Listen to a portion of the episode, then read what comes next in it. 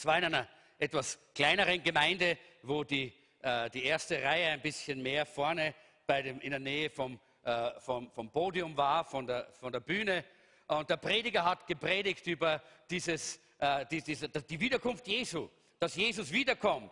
Äh, und er war ganz begeistert über diese Tatsache, denn wie kann man anders predigen von dem als begeistert? Und der Saal war proppevoll, da war kein Platz. Leider haben wir so viele leere Plätze. Ich wünschte, es wäre anders. Und viele könnten diese Botschaft hören, denn es ist so eine wichtige Botschaft. Aber dieser äh, Prediger, er hat da gepredigt, er ist begeistert gewesen, er hat gerufen, ich komme bald, hat er die Worte von Jesus ausgerufen, äh, die hier Jesus auch in seinem Wort sagt. Und dann äh, noch einmal hat er gepredigt, wieder gesagt, ich komme bald, hat er wieder gerufen. Und dann hat er seine Arme hochgeworfen und hat noch einmal voll Begeisterung gerufen, ich komme bald. Und wie er das gerufen hat, hat er so ein bisschen die Balance verloren.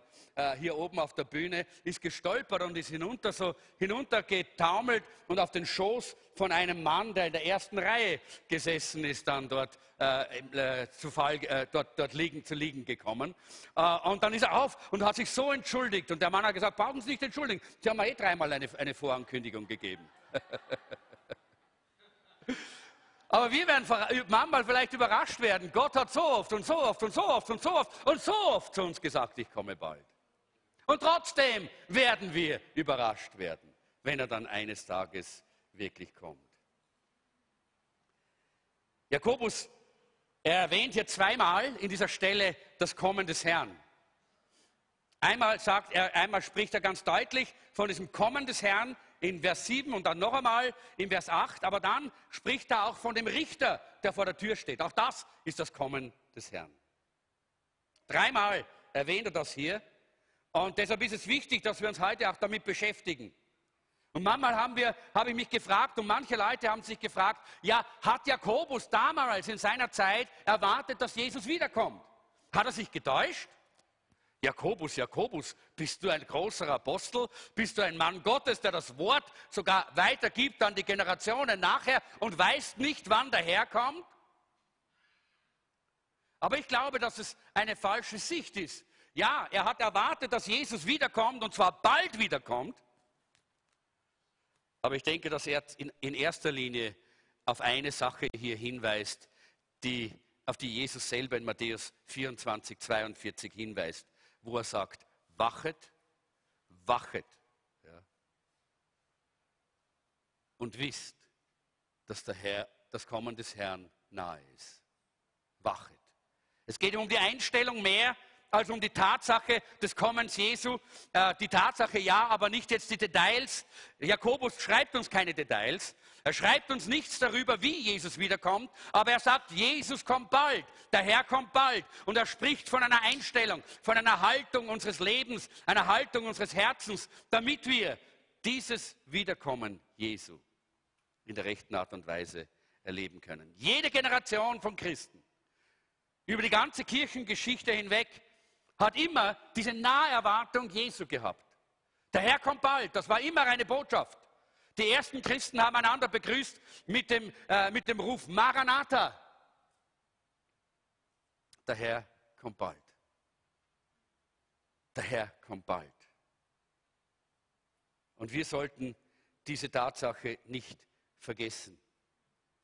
Ich habe, glaube ich, das letzte Mal in meiner Predigt schon erwähnt, dass wir in unserer Haltung richtig stehen müssen, wenn es um unsere Verantwortung geht, die wir hier auf dieser Erde haben als Christen, Licht zu sein in der Dunkelheit, eine Stadt auf dem Berge zu sein, die leuchtet und Salz zu sein in einer Gesellschaft, die kaputt geht, wenn es um diese Verantwortung geht. Dann sollten wir so leben, als würde Jesus noch tausende Jahre nicht zurückkommen. Denn die Gefahr, die manchmal bestanden hat, manchmal bei Sekten und so Randgruppen des Christentums, die dann gesagt haben, nächste Woche kommt der Herr oder in, äh, am so und so vielten kommt Jesus, dann haben sie sich hingesetzt und haben sich gut gehen lassen. Haben aufgehört, fruchtbar zu sein.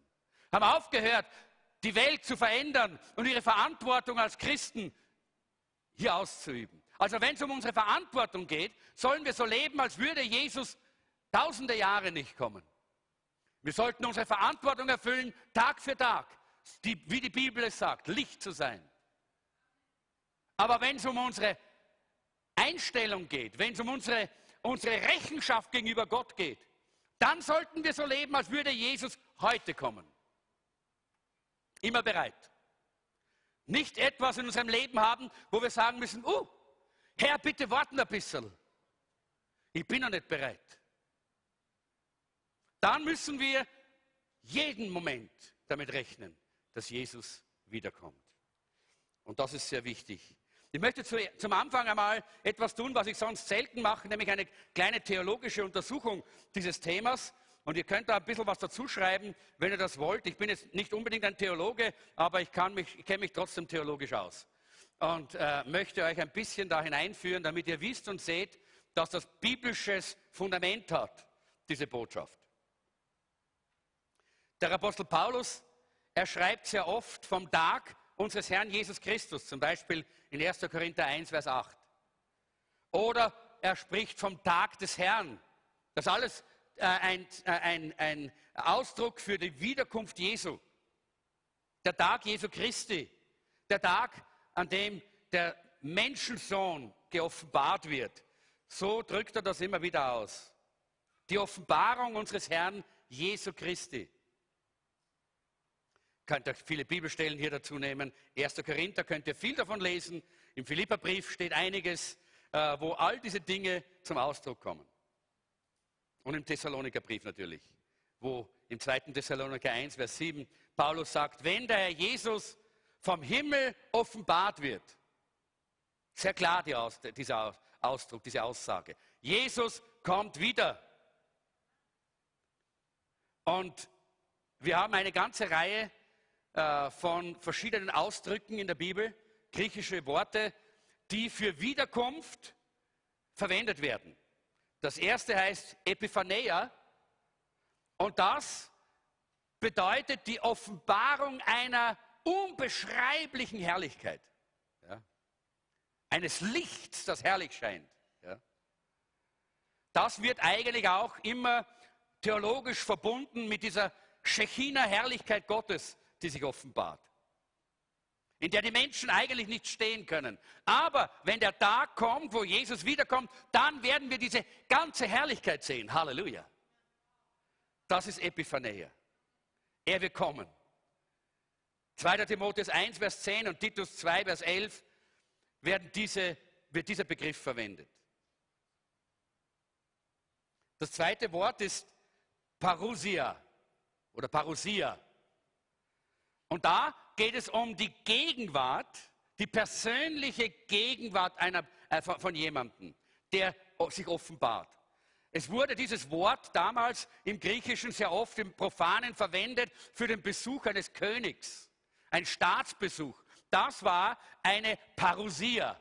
Wenn ein König von einem anderen Land gekommen ist, dann war das immer eine Parousia. Wenn plötzlich irgendwie aus, aus welchem Grund auch immer der König des Landes vor deiner Türe gestanden ist, dann war das eine Parousia, ein überraschender Besuch von dieser herrlichen und wunderbaren Person. Ja. Und genau das ist, was mit diesem Wort zum Ausdruck kommt, wenn es um das Wiederkommen Jesu kommt, geht. Dieses Wort wird verwendet in Matthäus 24, in Vers 3 und 27, in 1. Korinther Kapitel 15, Vers 23. Ich weiß, Ihr könnt vielleicht nicht so schnell schreiben. Ich sage es nochmal. Matthäus 24, 3 und Vers 27. 1. Korinther 15, 23. Natürlich in 1. Thessaloniker im äh, Kapitel 4, Vers 15 und in 2. Thessaloniker Kapitel 2, Vers 1. Und, hört, hört, in Jakobus Kapitel 5, Vers 7.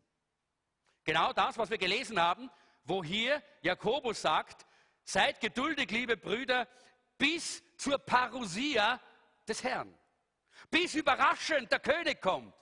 Bis überraschend der Herr plötzlich vor dir steht. Das ist gemeint damit. Das dritte Wort heißt Apokalypsis. Apokalypsis, das bedeutet, etwas wird offenbar gemacht, damit Menschen es erkennen können. Ein so wie wenn ein Schleier von etwas weggenommen wird, damit Offenbarung geschehen kann. Das ist Apokalypse. Darum heißt ja auch das letzte Buch der Bibel eigentlich Apokalypse Jesu Christi. Bei uns im Deutschen heißt es Offenbarung des Johannes. Ja. Aber eigentlich heißt es Apokalypse Jesu Christi. Nämlich der Schleier, der weggenommen wurde. Jesus hat ein bisschen den Schleier weggezogen, damit wir etwas mehr von seiner Größe und Herrlichkeit sehen. Das ist Apokalypse. Und wenn der Schleier ganz aufgemacht wird, stellt dir vor, huh, wir alle sitzen hinterm Schleier. Wisst ihr das? Hinterm Vorhang. Oder? Ich weiß nicht, wer jetzt da weiter sieht als nur bis zu dieser Wand. Wer von euch sieht da durch und sieht den Himmel? Bitte Hand hoch. Ich möchte eine Brillen haben. Versteht ihr? Ja, das wird sein. Der Gott wird den, diesen Vorhang auseinanderreißen. Und plötzlich schauen wir hinein und es wird offenbar die ganze Herrlichkeit und Größe. Das heißt Apokalypsis. Wird verwendet in 1. Korinther 1, Vers 7. Wird verwendet in 1. Petrus 1, Vers 7. Unter anderem, auch an anderen Stellen, aber das sind zwei Stellen, die ich jetzt hier gerade an, anführen möchte für euch. 1. Korinther 1,7 und 1. Petrus 1,7. Das vierte Wort, das hier auch verwendet wird, heißt Phanero. Und das bedeutet, etwas ans Licht zu bringen. Etwas, was vorher in der Dunkelheit, im Schatten war. Und plötzlich kommt jemand und schiebt es heraus ins Licht. Das ist auch äh, so ein, ein, ein, ein Bild für das zweite Kommen Jesu, was immer wieder verwendet wird, dieses, äh, diese Offenbarung, dieses Offenbarungswort, diese Manifestation Gottes wird im Neuen Testament sehr, sehr oft verwendet. Dieses Phanero. Ja? Das ist auch eine, eine Offenbarung, die geschehen wird, wenn Jesus wiederkommt. Nämlich, dass wir plötzlich die manifeste Gegenwart vollkommen unter uns haben. Äh, die wir uns heute so sehr wünschen. Da kann ich euch nur äh, auch einige äh, Verse geben, zum Beispiel 1. Johannes 1, Vers 2 und 1. Johannes 3, Vers 5.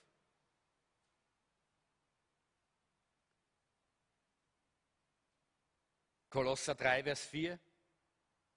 Nur einige, die ihr nachlesen könnt dann. Lest selber nach. Es ist so gut, wenn man sich selber mit den biblischen Grundlagen der Wiederkunft Jesu beschäftigt. Und das fünfte ist eigentlich ein sehr, sehr übliches Wort, ein Ausdruck, ein Begriff, der für, einfach für kommen.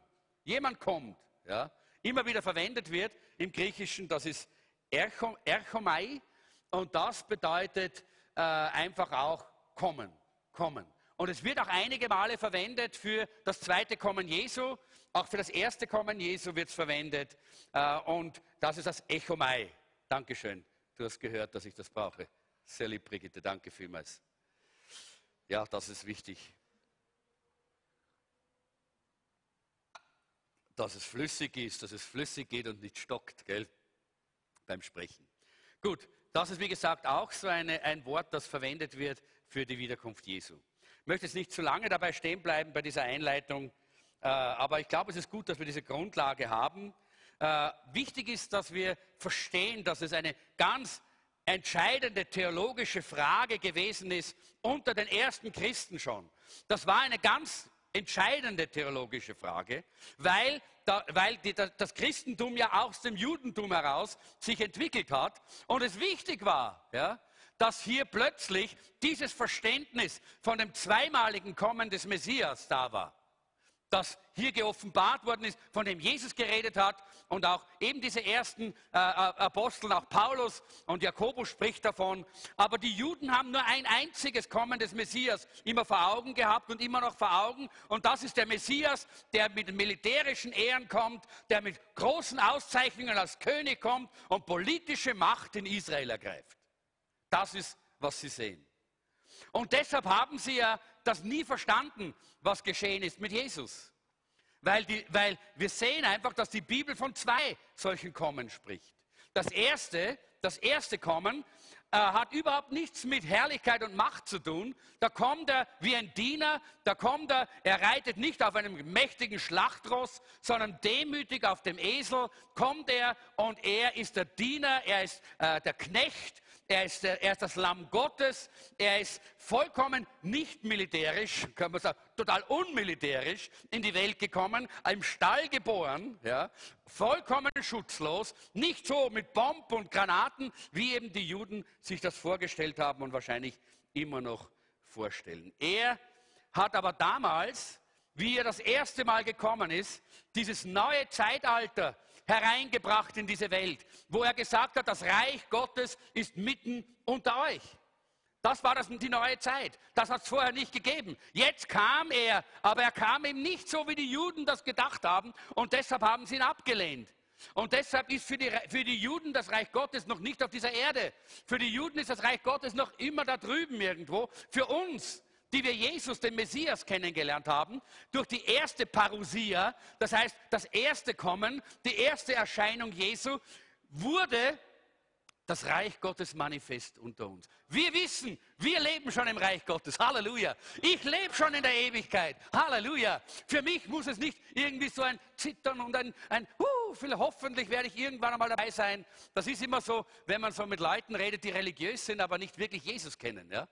Da fragst du sie, ja, wie, wie schaut es denn aus mit, deiner, mit deinem Weg in den Himmel? Naja, ich hoffe und ich denke, na hoffentlich druckt er auch zu. Ne? Und naja, äh, ich hoffe, dass ich nicht zu lange im Fegefeuer bleiben muss. Und oh, das ist ein Blödsinn, versteht ihr? Das ist gar nichts, was die Bibel sagt. Die Bibel sagt, entweder wissen wir, dass wir gerettet sind, dann wissen wir, dass wir durch diese erste, dieses erste Kommen Jesu das Reich Gottes empfangen können. Oder wir wissen es nicht, dann sind wir verloren. Dann gehen wir auf ewig in die Verdammnis. Genau das ist, was auch Jakobus in dieser Stelle sagt. Er spricht auf der einen Seite von dem Herrn, der kommt, auf den wir uns freuen sollen, und auf der anderen Seite vom Richter, der vor der Tür steht.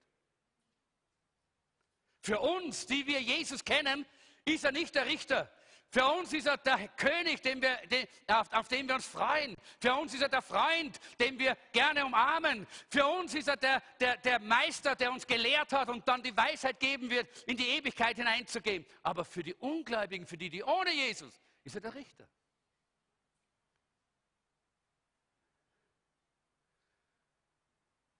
Da muss ich Pause machen. Das bedrückt mein Herz.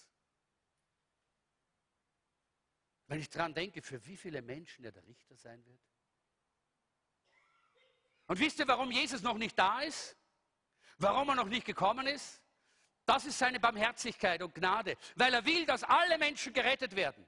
Weil er immer noch und immer noch eine Gnadenzeit gibt, damit Menschen immer noch kommen können, damit Menschen immer noch Ja sagen können zu ihm und gerettet werden. Damit Menschen ihn als ihren Erlöser kennenlernen und ihn nicht eines Tages als Richter kennenlernen wenn er wiederkommt. Und um diese Wiederkunft geht es mir heute, über die sprechen wir hier. Dieses zweite Kommen des Herrn ist jetzt nicht gerade ein, ein biblischer Begriff, der so in der Bibel steht, aber es ist ein, ein sehr klares biblisches Konzept. Immer und immer wieder wird darüber geredet, Jesus kommt wieder, der Herr kommt bald der Herr kommt bald. Und für uns ist das ganz klar. Der Herr muss wiederkommen, oder? Er muss wiederkommen und er muss seine Gemeinde aus dieser Welt herausholen. Er muss wiederkommen und er muss das tun, was er verheißen hat. Und ich möchte jetzt mal vielleicht den ersten Punkt angehen mit der Frage, wird Jesus wiederkommen? Die Frage. Mit diesem zweiten Kommen Jesu ist ein bisschen so wie, äh, wenn wir einen Gast haben, der gesagt hat, ich komme, aber er hat nicht gesagt, wann. Ihr lieben Hausfrauen, jetzt weiß ich, ich sage, oh, hoffentlich kommt der Gast nicht zu mir. Weil da muss ich ständig, ständig, ständig alles abgestaubt haben und alles am richtigen Platz haben und alles abgewaschen haben und alles bügelt haben. Und ständig muss alles in Ordnung sein. Ja? Aber genauso ist es mit der Wiederkunft Jesu. Er hat nicht gesagt, Leute, Kalender her, jetzt kommt das Datum. Und das gibt es auch heute Abend nicht. Ich werde euch kein Datum nennen, sondern er ist, er ist der, von dem wir wissen, dass er kommt, aber nicht wann er kommt. Wir wissen, dass er bald kommt, aber wir wissen nicht genau wann. Ich kann in dieser Botschaft heute nicht das Bibelstudium über zweite, äh, das zweite Kommen Jesu voll inhaltlich hier durchführen. Ich kann es nur ein bisschen an, äh, so ein bisschen anreißen eigentlich hier. Äh, ein Bibelgelehrter hat einmal geschätzt, dass es über 2000 Aussagen in der Bibel gibt, die auf das zweite Kommen Jesu hindeuten.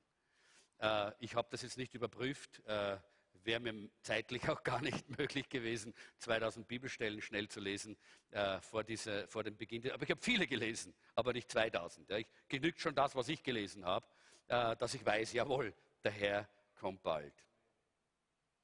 Es gibt natürlich zu diesem Thema verschiedene Meinungen unter den äh, verschiedenen Christen, äh, der verschiedenen äh, Denominationen und Gemeinden.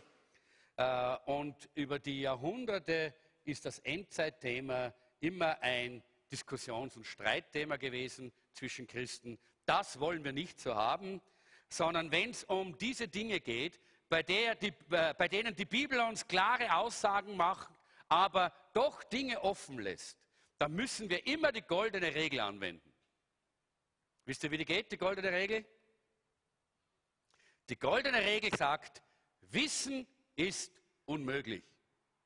Dinge, die nicht wirklich in der Bibel stehen, über die Vergangenheit vor 1. Mose 1 und über die, äh, die Zukunft, alles, was beschrieben wird in der Offenbarung oder in all diesen prophetischen äh, Aussagen der Bibel, äh, wo die Zukunft uns gezeigt wird, all die, über all diese Dinge, da müssen wir sagen, Wissen ist unmöglich.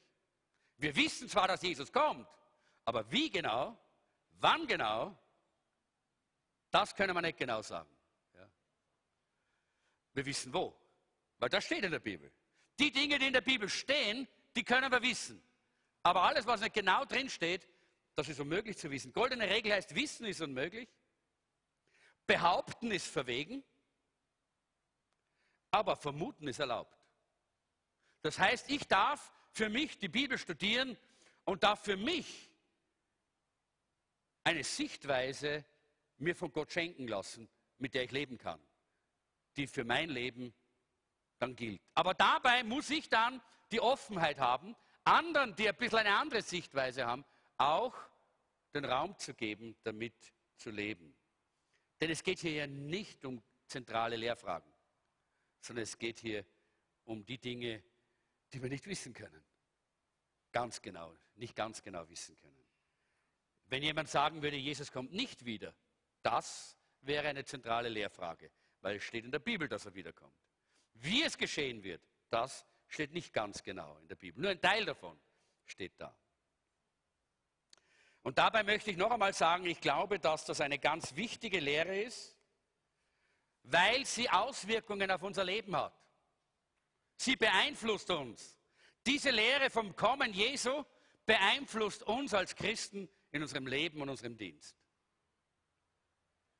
Und ich möchte drei Fragen an diesem Abend äh, mit euch ganz kurz beleuchten. Erstens, wird Jesus wiederkommen? Da habe ich schon viel drüber geredet, aber noch ganz kurz werden wir es zusammenfassen. Zweitens, wann wird er kommen? Raus mit den Kalendern bitte. Hoffe, du hast ihn mit. Drittens, was verändert das, wenn wir das glauben? Was bewirkt das in unserem Leben oder was soll das in unserem Leben bewirken? So wie Jakobus es hier in, seinem, in dieser Stelle sagt. Das erste nochmal, wird Jesus wiederkommen? Das ist die Frage. Wir sind ja in Österreich kein bibelgläubiges Land. Es gibt zwar fromme, fromme Menschen, die an, an, an, so einen allgemeinen Glauben haben, großkirchliche fromme Menschen aus verschiedenen Großkirchen, katholisch, evangelisch, orthodox und all diese Großkirchen. Ja? Aber keinen persönlichen biblischen Glauben haben und die Bibel nicht kennen. Aber es gibt ja andere Länder, wo man eher die Bibel äh, kennt, selbst wenn man nicht persönlich sein Leben Jesus gegeben hat. Und das ist zum Beispiel Amerika. Da gibt es ja viele, die einfach auch aufwachsen, in, schon von klein auf in der Sonntagsschule oder äh, in, im Kinderdienst und kennen die Bibel. Und dort hat man eine Umfrage gemacht und jetzt hört euch das mal an. Da, äh, in, in US News und World Report, das war, sind keine, keine christlichen Zeitschriften, da steht, 61 Prozent der Amerikaner glauben an das zweite Kommen Jesu. Boy, es wäre interessant, einmal auf die Straßen gehen in Österreich fragen, wie viele an das zweite Kommen Jesu glauben. Die glauben nicht immer ans erste Kommen, nicht? Aber okay, es wäre interessant. Ja. Und dann äh, hat ein äh, Newsweek hat dann eine Umfrage gemacht und äh, hat festgestellt, dass 45 Prozent von diesen Leuten glauben, dass Jesus Christus zu ihrer Lebenszeit wiederkommt. Das bewirkt was im Leben von Menschen, das sage ich euch. Das hat eine Auswirkung. Da geht es nicht um theologische Spitzfindigkeiten, sondern da geht es um Auswirkungen von biblischen Wahrheiten. In Johannes 14, Vers 3, da sagt Jesus, ich gehe hin und ich bereite einen Ort für euch oder ein Haus für euch.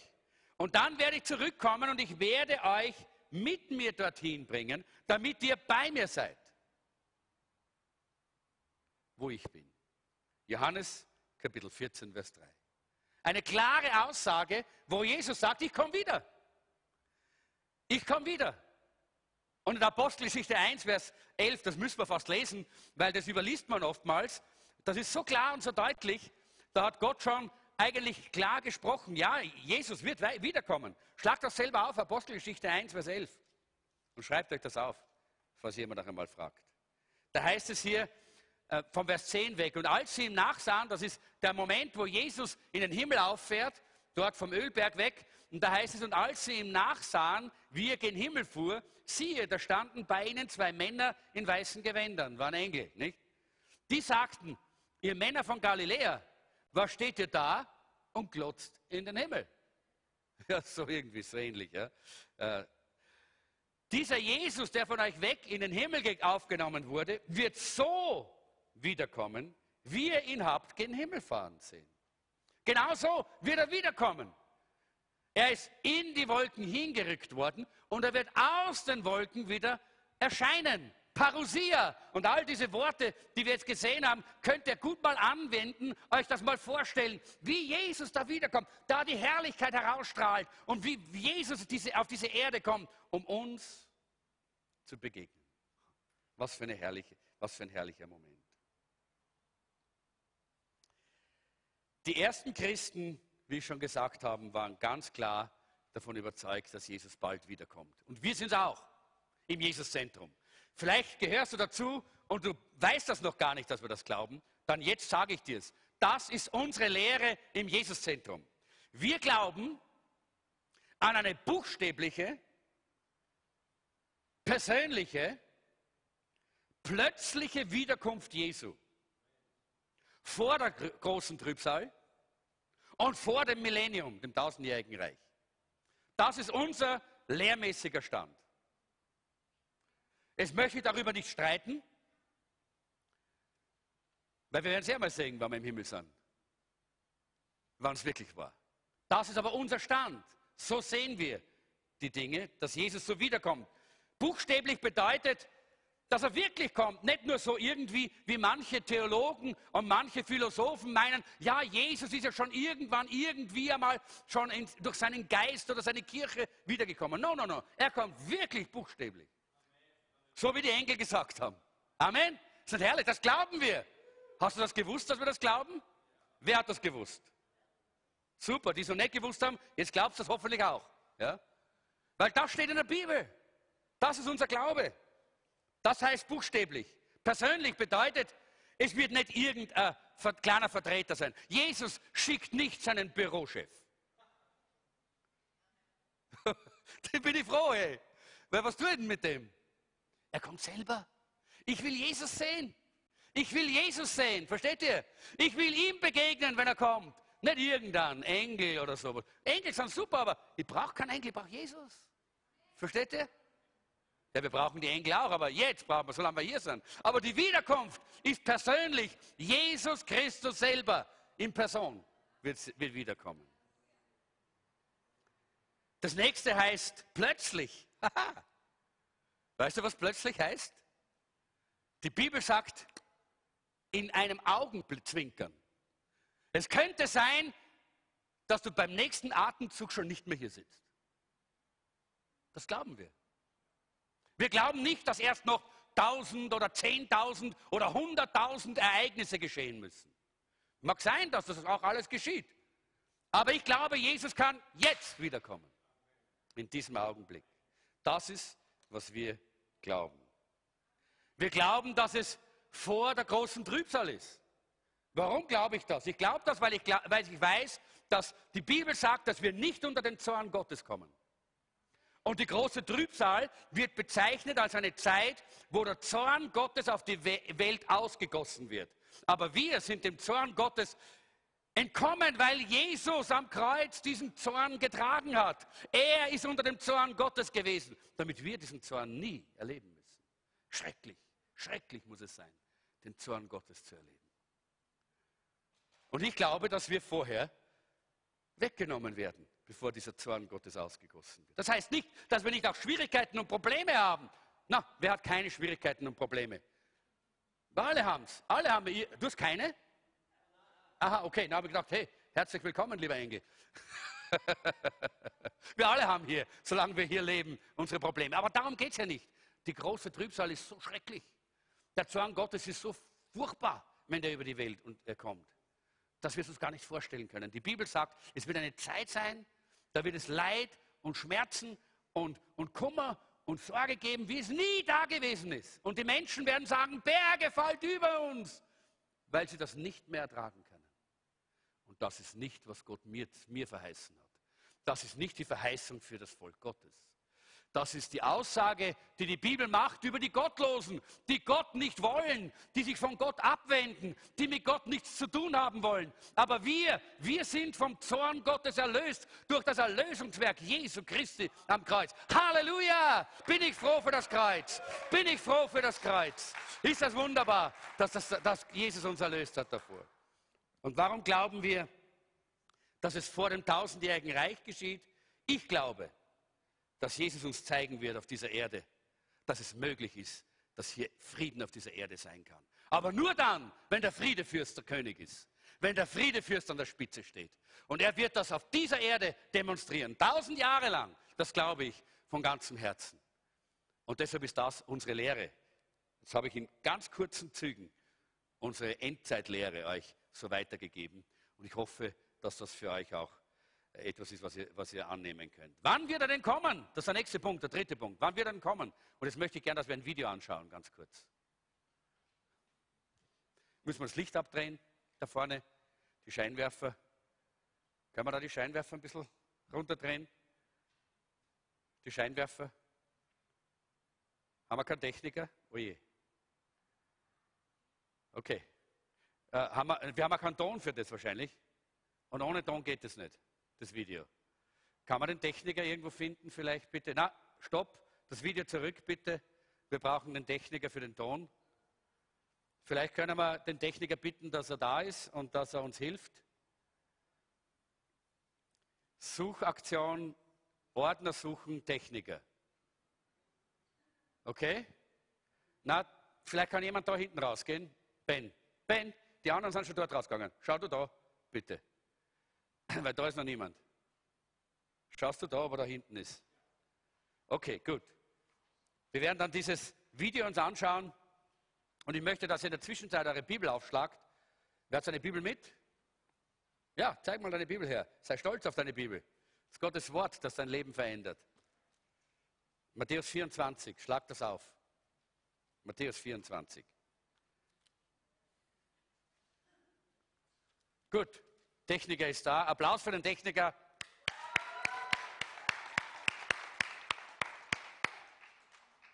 Gut, dann wollen wir jetzt das Video sehen. Wir können vielleicht vorne das Licht ein bisschen runterdrehen und dann können wir mit Ton dieses Video uns anschauen. Groß machen bitte und dann schauen wir uns das an. Jesus kommt wieder, um seine Gemeinde zu holen.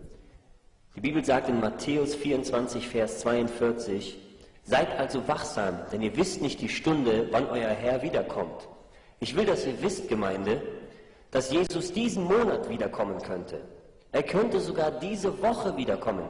Er könnte sogar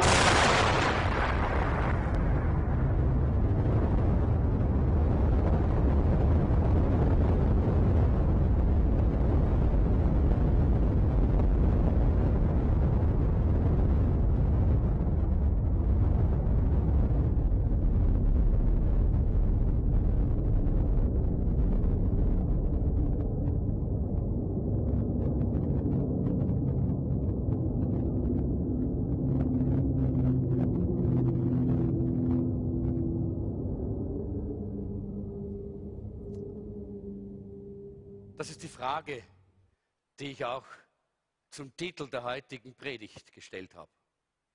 Jesus kommt wieder. Bist du bereit?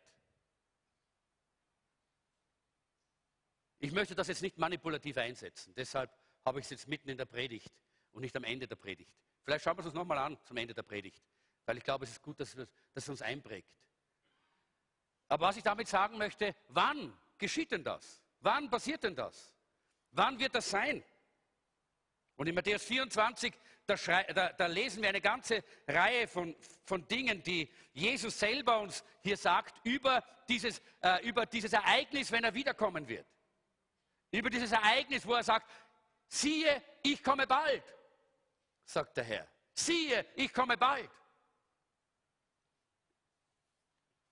Und ich denke, das, was Jesus uns hier in Matthäus 24 zeigt, das sind ganz viele Dinge, die, wir, die müsst ihr euch einmal durchlesen. Ich werde es nicht alles lesen. Ich möchte drei verschiedene Zeichen hier herausnehmen, die Jesus in Matthäus 24 uns hier zeigt. Das erste hat zu tun mit falschen Dingen. Er spricht davon, es werden viele falsche Dinge passieren. In den Versen 4 und 5, Matthäus 24, 4 und 5, äh, da sagt Jesus, äh, seht zu, dass euch nicht jemand verführe. Denn es werden viele kommen unter meinem Namen und sagen, ich bin der Christus. Und sie werden viele verführen. Das ist ein Zeichen, das wir sehen, dass Jesus uns gibt, wo er sagt, das wird geschehen in dieser letzten Zeit. Und nie in der Geschichte der Menschheit hat es so viele Irrlehren gegeben wie heute. Hat es so viele verschiedene, komische, verrückte, abstruse Lehren gegeben, sogar die sich christlich nennen. Es hat nie so viele Leute gegeben, wie in diesem letzten, besonders im letzten Jahrhundert, die, die einen Messias-Komplex gehabt haben. Einen Erlöserkomplex. Ich weiß nicht, wer von euch sich noch an Jim Jones erinnert. Wahrscheinlich nicht. Das ist in einer Zeit gewesen, da war ich jung. Das war dieser äh, Mann in Jonestown, der eine ganze Stadt in den Selbstmord getrieben hat, weil er gesagt hat, ich bin der Erlöser. Oder der David Koresh in, in, in Wecko. Das war auch so einer. Und Jesus sagt, am Ende der Zeit, bevor er wiederkommt, werden immer mehr kommen. Im Time-Magazin gab es einen Artikel, der gesagt hat, in den psychiatrischen Kliniken in Jerusalem werden jedes Jahr 50 falsche Messiase behandelt, die eingeliefert werden von sich behaupten, der Messias zu sein. Das sagt ein bisschen etwas von, dem, von der Inflation, oder? Vom Anstieg dieser, äh, dieser, dieser Phänomene. Mehr und mehr, mehr und mehr. Und das ist, was Jesus sagt, dass es geschehen wird. Eine zweite falsche Lehre oder eine falsche, eine falsche äh, Sache, die passieren wird, sagt Jesus, ist, äh, eigentlich sagt das jetzt Paulus in 1. Thessaloniker 5, Vers 3, er sagt, während die Leute sagen, Frieden, Frieden, wird plötzlich die Zerstörung kommen. Überall wird von Frieden geredet und statt Frieden gibt es überall Zerstörung. Das zweite Zeichen ist, dass es schlimme Dinge geben wird in den Versen 6 bis 13. Könnten wir alles lesen. Kriege, Kriegsgeschrei, Erdbeben, hier Hungersnöte. Meine Güte, wenn wir die letzten, die, nur die letzten Monate anschauen, was sich da an Kriegen getan hat in dieser Welt. Wenn wir schauen, welche dramatischen Hungersnöte unsere Welt ergriffen haben, wie sie noch nie da gewesen sind, wo Millionen und Abermillionen Menschen sterben, verhungern. Leute, was müssen wir noch für Zeichen haben, dass Jesus bald wiederkommt? Was muss noch geschehen, dass wir es erkennen? Das, was Jesus gesagt hat, liest sich heute fast wie eine Tageszeitung. David Wilkerson hat in den 80er Jahren ein Buch geschrieben, Die Vision hat das geheißen. Ich kann mich noch gut erinnern, ich war damals ein junger Christ, nein, junger Christ, zehn Jahre gläubig, äh, noch nicht so lange gläubig, sagen wir so, vielleicht war es auch in den 70er Jahren, wie es geschrieben hat. Und ich habe es gelesen und ich war damals fasziniert und ich habe die älteren Christen und dann die Leute, auch die Nicht-Christen, gehört, wie sie gesagt haben, der spinnt ja. Der ist verrückt. Der ist supergeistlich. Wann soll das passieren, dass die Banken plötzlich zusammenbrechen in der ganzen Welt? Das gibt es ja gar nicht. Heute lachen wir über so, eine Aussage. Weil wir wissen, dass es geschehen ist. Er hat gesagt, er hat damals davon gesprochen, das Wetter, das Weltwetter wird vollkommen aus dem normalen äh, Ablauf herauskommen und nie wieder zurückkommen ins Normale. Damals haben die Leute gesagt, das spinnt. Das gibt es doch gar nicht. Damals hat es noch kein El Nino gegeben. Damals hat es noch keine Phänomene gegeben wie heute, dass plötzlich überall Stürme und Wetterkatastrophen überall auftreten, dass es plötzlich schneit in der Wüste und dass plötzlich es trocken ist, dort wo normalerweise die Quellen sind. David, David Wilkerson war ein Prophet, er ist schon beim Herrn. Und seine Aussagen sind heute so wahr, weil wir am Ende der Zeit sind. Und das hat er damals auch schon klar gesagt. Das dritte, das dritte äh, Ding, das hier, möchte ich sagen, Zeichen, das hier äh, in diesem in Matthäus 24 zu sehen ist, ist ein positives Zeichen. Es gibt viele negative Zeichen. Ich möchte euch nicht nur mit den negativen belasten. Lest selber Matthäus 24. Aber hier gibt es auch ein wunderbares positives Zeichen. Und das ist, dass Jesus sagt im Vers 14, lesen wir den einmal. Und es wird gepredigt werden, dieses Evangelium vom Reich, wo? In der ganzen Welt zum Zeugnis für viele Völker. Und dann wird das Ende kommen. Halleluja.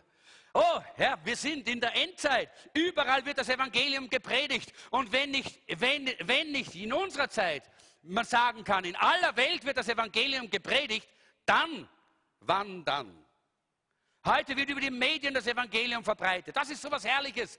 Über, wir können über Internet das Evangelium in die ganze Welt verbreiten. Über Fernsehen, über Satelliten, über, über, über, äh, über äh, Internet, Fernsehen, über all diese verschiedenen Medien, Radio und alles das, wird das Evangelium tagtäglich 24 Stunden in verschiedensten Sprachen in die ganze Welt gebracht. Ich arbeite selber seit vielen, vielen Jahren, eigentlich schon seit 1984 mit christlichen Medien. Ich habe die christliche Medienproduktion in Österreich gegründet, 1984.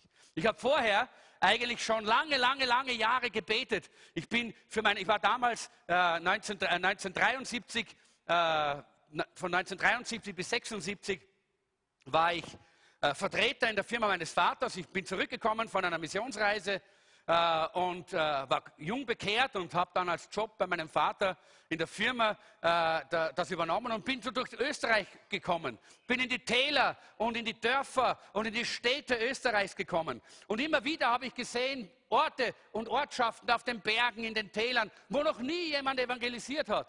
Und ich habe damals gerufen und gesagt, Herr, wie sollen wir diese Menschen erreichen? Ich habe so viel gebetet im Auto damals. Herr, wie sollen wir diese Menschen erreichen, wenn wir nicht einmal die Menschen in den großen Städten erreichen können? Damals habe ich mein Leben Jesus gegeben. Da war in Wien eine, das war die größte, die größte Gemeinde in Wien. Damals war die Pfingstgemeinde in der Halbgasse, die hat damals 80 Mitglieder gehabt. Das war die größte Gemeinde. Ja. Die größte Gemeindebewegung in Österreich damals war die waren die freien Christengemeinden. Die haben insgesamt in ganz Österreich 500 Mitglieder gehabt. Und ich habe geschrien und gesagt, Herr, wie sollen wir dieses Volk erreichen? Wie soll dieses Volk hören von dir? Und dann hat immer wieder der Heilige Geist gesagt, Medien, Medien, Medien. Und ich kann mich erinnern, ich war ein junger Pastor, 1976, 77, 78, ein junger Pastor, ein verrückter Pastor. Und ich bin immer hingegangen zu den Pastorentagen und gesagt, Leute, wir brauchen christliche Medien. Und die haben immer gesagt, spinnst du? Wir sind 500 Leute. Wir können kaum überleben. Wo sollen wir das Geld hernehmen? Wir kannten sowas schon. Bei uns kann kein Mensch. Wir können nicht einmal fotografieren. Und damals war es auch noch eine Sünde, einen Fernseher zu haben als Pastor. Nicht? Wir haben nicht einmal einen Fernseher, wissen gar nicht, wie Fernsehen ausschaut. Ja? Und ich bin jedes Mal gekommen. Ich habe gesagt, Medien, Medien, Medien. Ja. Wahrscheinlich bin ich ihnen sehr auf die Nerven gegangen. Aber manchmal geht uns Gott auf die Nerven. Und er gebraucht manchmal solche hartnäckigen Burschen. Und so war es dann auch. Bin dann eines, äh, eines Tages war ich in Schweden, 1978 auf einer Pastorenreise nach Schweden. Und da habe ich das erste Mal im öffentlich-staatlichen Fernsehen ein christliches Fernsehprogramm ge äh, gesehen. Hat geheißen Heder, Schürker und Schunger. Ja. Heute lachen wir drüber, weil das war natürlich damals, heute sind das Uroldies, nicht? Aber damals war das, ich habe das gesehen, ich habe geweint vor dem Fernseher dort in Schweden. Und ich habe gesagt, Herr, das ist es, was Österreich braucht. Und ich habe mir damals von der Familie, wo ich dort, äh, wo ich dort äh, äh, äh gewohnt habe, eine Videokassette machen lassen von diesem Programm. Und die habe ich mit nach Hause genommen. Ich habe weder einen Fernseher noch ein Videogerät gehabt, aber diese Kassette auf meinem Schreibtisch. Und jeden Tag habe ich dafür gebetet. Gesagt, Herr, wir brauchen das. Denn auch Österreich muss das Evangelium hören. Und 1984 war es, kann mich noch gut erinnern, bei einer Pastoraltagung, da habe ich wieder gesagt, Leute, wir brauchen Medien. Und dann stand ein alter Mann auf, ein alter Bruder, der damals dieses, diese, äh, dieses, diese Bewegung äh, geleitet hat und hat gesagt, liebe Brüder, hat er zu den anderen gesagt, wir können nicht mehr an dem brennenden Herz unseres jungen Bruders vorbei. Wir müssen ihn unterstützen. Wir geben ihm den Auftrag, eine christliche Medienarbeit in Österreich zu gründen. Das haben wir damals gemacht, 1984.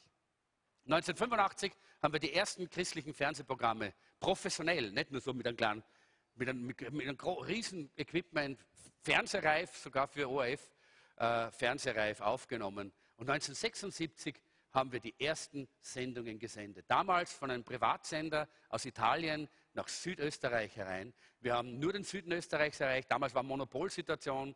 Und wir als freikirchliche Christen haben keine Chance gehabt, in den Medien irgendwo etwas zu platzieren. Ich war sehr oft beim ORF, habe sehr oft mit den Religionsverantwortlichen, das ist der Pawlowski und, oder, und wie sie heißen und, und oder, äh, und, und, all diese verschiedenen, äh, und habe oft mit ihnen diskutiert und gesprochen. Und die haben immer Folgendes gesagt. Die haben gesagt, wissen Sie, Herr Kisslinger, gesagt, Ihre Programme sind super. Die gefallen uns, die nehmen wir sofort. Aber Sie müssen eine Sache ändern. Sie dürfen nicht sagen, Jesus ist der Weg, sondern Sie müssen sagen, Jesus ist ein Weg. Und ich habe gesagt, aber entschuldigen Sie, das ist nicht biblisch. Das kann ich nicht sagen. Ich habe gesagt, dann kommen Sie nicht in unser Programm. Sie sind uns zu radikal. Ich habe gesagt, wir sind biblisch. Ja? Und so haben wir damals erlebt, wie Gott aber die Türen geöffnet hat über Satelliten und über viele verschiedene Kanäle. Heute wird das übers Internet ausgestrahlt und viele, viele äh, äh, hören das. Wir haben letzten Samstag haben wir 140 Personen gehabt, die am Internet mit dabei waren und die Botschaft gehört haben. Mehr als hier, ja? Mehr als hier herinnen sitzen. Ja? Ist das nicht wunderbar, dass Gott dass Jesus gesagt hat, in der letzten Zeit wird das Evangelium verkündigt. Allen Nationen in der ganzen Welt zum Zeugnis für die Menschen. Und ich bin so dankbar dafür, dass wir dabei sein können, dass wir ein Teil davon sind, dass wir eine, äh, eine Webseite haben, auf der wir das Evangelium verkündigen, dass wir über Internet äh, äh, äh, unsere Versammlungen senden, um das Evangelium zu verkündigen, dass wir überall, wo wir nur können, auch das Evangelium auch über die Medien verbreiten, damit viele Menschen das Evangelium hören. Denn das ist ein Zeichen der Endzeit. Und ich glaube, dass wir nie in der Geschichte eine Zeit gehabt haben, so wie jetzt, wo Evangelisation so explodiert ist. Afrika, ihr kennt das. Reinhard Bonke mit Millionen von Menschen, die zu seinen Gottesdiensten kommen, zu den Evangelisationen kommen. Hunderttausende, die sich bekehren und die ihr Leben Jesus geben. Das hat es noch nie gegeben in der Geschichte. Und deshalb bin ich so dankbar, dass ich weiß, der Herr kommt bald. Wir leben in der letzten Zeit. Und ich möchte hier eigentlich schon fast zum Schluss kommen. Ein anderes Zeichen, das auch Jesus hier verwendet, das haben wir gesehen, wie wir in Israel waren. Das kann ich jetzt nicht mehr ausführen. Aber wenn ihr euch anmeldet zu einer Israel-Reise, dann werdet ihr es selber erleben. Sei mal im Land Israel, dann weißt du, der Herr kommt bald. Denn das, was wir dort gesehen haben, das ist ein Wunder Gottes. Denn bereits kurz nach äh, äh, nachdem Jesus in den Himmel gefahren war, nämlich im Jahr 132 bis 135 nach Christi, wurde, ne, wurde der, der jüdische Staat vollkommen ausgerottet. Da war der Aufstand von Bar Kochba äh, und der hat sich auch Messias genannt. Und da wurde alles dem Erdboden gleichgemacht. Und Jerusalem hat den Namen Jerusalem verloren. Es hieß Aelia Capitolina, das heißt die Hauptstadt der Fremde. Ja? Und die Juden war bei Todesstrafe verboten, nach Jerusalem zu gehen. Und damals haben, die, haben die, die Römer aus Israel, aus dem Staat Israel Palästina gemacht. Sie haben den Namen Palästina damals gegeben. Und seht mal, 1000, circa 1000, äh, wann war's, äh, 1800 Jahre später, circa 1800 Jahre später, hat Gott das Wunder getan. Israel blüht als Staat, als Nation. Und wir waren dort, wir haben es gesehen, das Wunder. Schau dir das Wunder mal an, dann weißt du, der Herr kommt bald. Bald ist der Herr da. Und jetzt möchte ich einfach abschließen mit dem Punkt, der mir ganz wichtig ist für dich. mit dem sollst du nach Hause gehen. Was verändert das? Was bewirkt das? Es genügt nicht, dass wir das wissen da oben. Versteht ihr? Es ist wichtig, dass es Auswirkungen hat, dass es unser Leben verändert. Und das ist der Grund, warum das im Jakobusbrief so steht, wo Jakobus sagt, seid nun geduldig. Wartet. Seid geduldig. Seufzt nicht gegeneinander. Habt Frieden miteinander, denn der Herr kommt bald. Es gibt drei verschiedene Dinge, die wir in der Bibel sehen, die passieren, wenn wir diese Lehre begriffen haben. Erstens, der Apostel Paulus sagt in 1. Thessaloniker 4, nachdem er lange über das Kommen Jesu gesprochen hat, sagt er, ermutigt euch mit dieser Botschaft untereinander. Es ist eine Ermutigung, oder? Halleluja. Ich habe das heute so ermutigend gefunden, wie dieses Lied gesungen worden ist. Ich konnte nicht anders als hier vorne jubeln, jauchzen und zu sagen, hey Leute, das ist, das ist Wirklichkeit. Das ist nicht nur eine, ein Lied, eine Musik, ein Stück, eine Performance. Das ist Wirklichkeit. Wir werden ihn treffen in der Luft. Versteht ihr? Das ist Ermutigung. Wirklich? Das ist die Frage, was passiert in deinem Herzen, wenn ich das sage? Jesus kommt bald. Und ich glaube, es könnte sein, dass genau das passiert, was wir in diesem Video sehen, dass ich während ich hier predige, kann es sein, dass es Boom macht. Und der Herr kommt wieder. Und deshalb ist es so wichtig, dass diese Botschaft etwas in uns bewirkt. Einmal Begeisterung. Begeisterung. Entscheide dich dafür, begeistert zu sein, dass Jesus wiederkommt. Und das bedeutet, sei vollkommen Jesus hingegeben. Diene ihm mit deiner ganzen Kraft und deiner Energie. Hör auf, dich um dich selber zu drehen und für dich so viele Dinge zu tun. Tu für Jesus alles, was du tust. Sei leidenschaftlich engagiert im Reich Gottes. Denn er ist der König dieses Reiches Gottes, der kommt und sich dann zu sehen gibt und der uns erscheinen wird. Das Zweite ist, lebe ein reines Leben. Steht in deiner Unterlage. Das ist jetzt ein guter Moment zu fragen, was tut sich in deinem Herzen, wenn ich so spreche? Bist du begeistert oder zuckst du zusammen? Weil du merkst und du spürst, da ist etwas nicht ganz in Ordnung. Du bist nicht rein mit deinem Leben. Du bist nicht gehorsam mit deinem Leben. Du bist nicht in Ordnung. Dein Leben ist so, dass du dich schämen müsstest, wenn Jesus wiederkommen würde. Ich möchte mich nicht schämen für mein Leben. Ich weiß, dass Jesus uns nicht deshalb einfach nur irgendwo zur Seite stumpft. Aber ich möchte mich nicht schämen müssen. Wenn er kommt und mein Leben anschaut, dann möchte ich sagen können, komm rein, komm, komm, komm, hey, alles okay? Alles ist in Ordnung. Meine Musik, die ich höre, super, Herr, komm, ich lege das ja auf. Die wirst du lieben, meine Musik. Hä? Holy, holy, holy, holy, ja? Oder hörst du runterratter, ratter, runterratter, ratter, runterratter. Jesus, entschuldige, warte ein bisschen, ich muss schnell die Musik abstellen.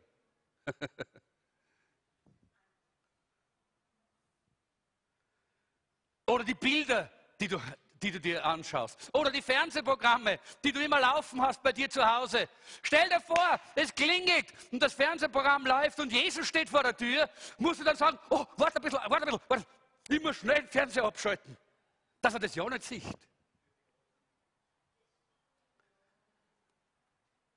Oder vielleicht die Computerprogramme, die du dir äh, die du anschaust, die Computerdinge im Internet, die du dir anschaust. Was ist, wenn Jesus sagt, du warte ein bisschen, ich schaue mir jetzt da diese ganze History an. Musst du dich schämen? Ich möchte so leben, dass ich mich nicht schämen muss.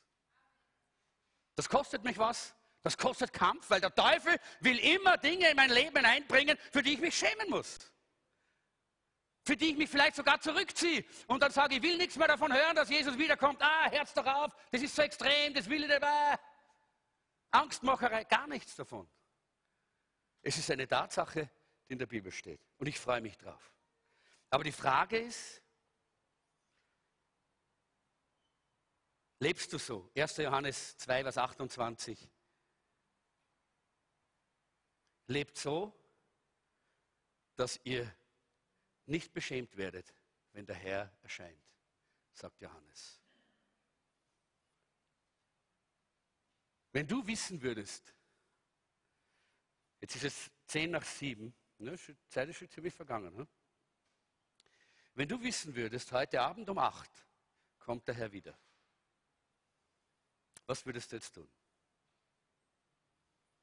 Wirst schnell nach Hause laufen, Dinge verbrennen, Dinge wegschmeißen? Wirst schnell schauen, dass du noch irgendwas schnell in, in Ordnung bringst? Oder ist alles in Ordnung? Das ist die Frage, mit der ich hier eigentlich abschließen möchte. Das dritte ist, und das ist für diejenigen unter uns, die Jesus noch nicht kennen.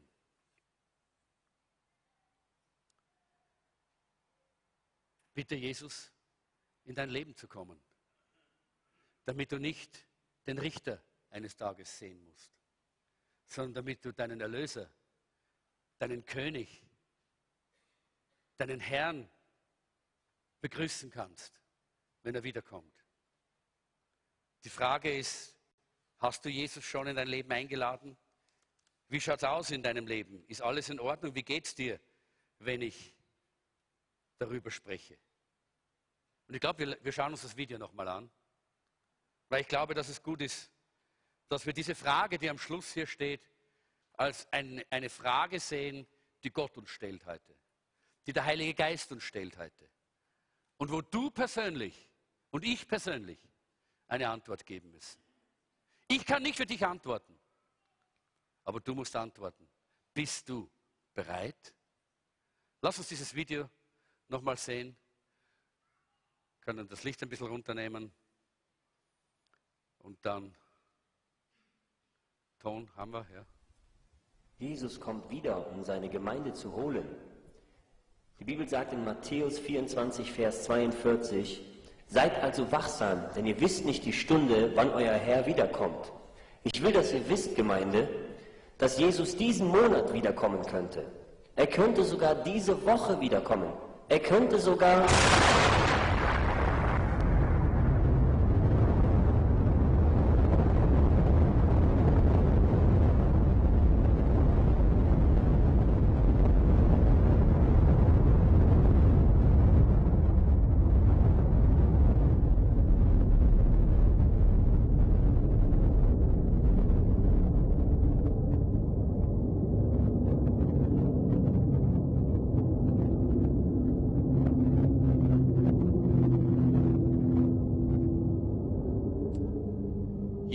spricht davon, er sagt, dieser Moment wird so sein, einer wird angenommen, der andere wird zurückbleiben. In einem Augenblick. Zwei werden in ein Bett liegen, ein Ehepaar, der eine wird angenommen, der andere wird zurückbleiben. Zwei werden an der Arbeitsstelle miteinander sein, der eine wird angenommen, der andere wird zurückbleiben.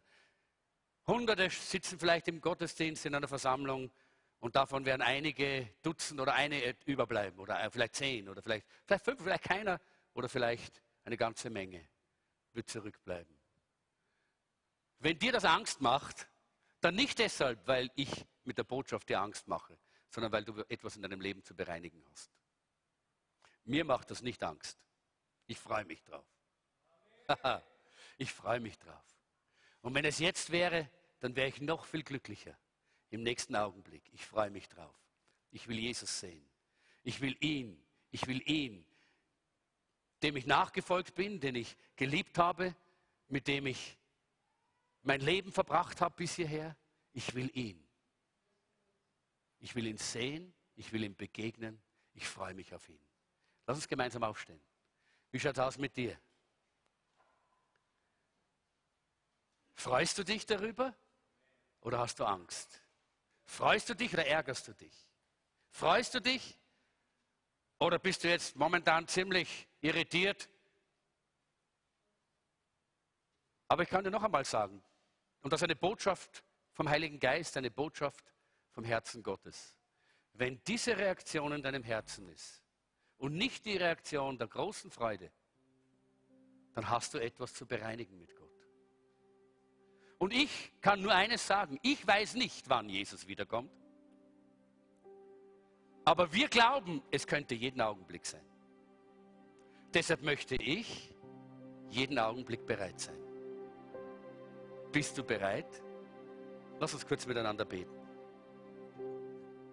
Da möchte ich sagen, wenn du spürst, dass es etwas gibt in deinem Leben, was du bereinigen musst, was notwendig ist, dass du jetzt etwas in Ordnung bringst mit Gott, damit du jetzt, wenn um 19 Uhr 20 Jesus wiederkommt, dass du dabei bist, dass du nicht beschämt werden musst, dass du nicht zurückhalten musst, sondern dass du mit offenen Armen zu Jesus laufen kannst.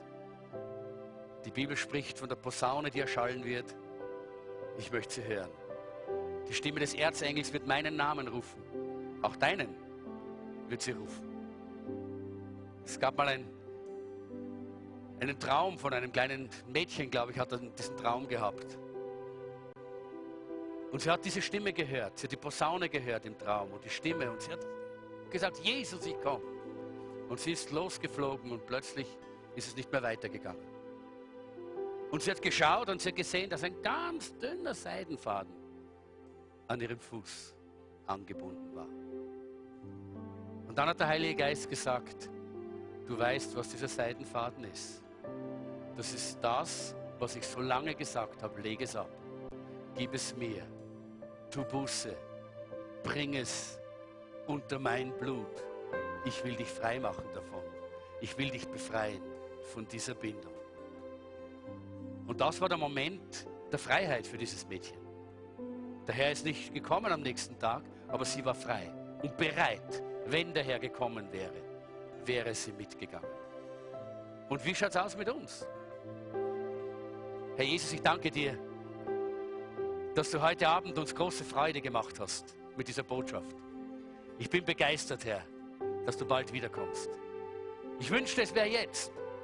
Ich wünschte, es wäre jetzt in diesem Augenblick, dass, du, dass die Posaune erschallt und der Erzengel ruft und wir losfliegen, um dich zu treffen in der Luft. Aber Herr, wir kennen auch so viele Menschen, die noch nicht gerettet sind und wir sind dankbar für die Gnadenzeit, die du schenkst, dass sie noch eine Chance zur Entscheidung haben, noch eine Gelegenheit haben, für ihr Leben, für die Ewigkeit Dinge in Ordnung zu bringen. Heiliger Geist, ich bete jetzt, dass du durch diesen Raum schwebst und wie ein Scheinwerfer in jedes einzelne Herz hineinleuchtest. Jetzt in diesem Augenblick. Zeig du die Dinge, auch wenn sie noch so fein gesponnen sind, der Feind ist ein Meister in den dünnen, feinen Gebundenheiten. Herr, auch wenn sie ganz fein sind, offenbar sie jetzt, damit wir es zu dir bringen können und du uns befreien kannst. Denn am Kreuz von Golgatha ist jede Kette gebrochen. Die schweren und die leichten. Die dicken und die Feinen. Alle Ketten sind gebrochen, damit wir frei sind, dir zu begegnen. Halleluja. Danke, Herr, für diesen Gnadentag. Danke für diesen Gnadenabend, an dem du uns diese Gelegenheit gibst, uns fertig zu machen, uns vorzubereiten für den Moment, wann du wiederkommst. Halleluja. Halleluja.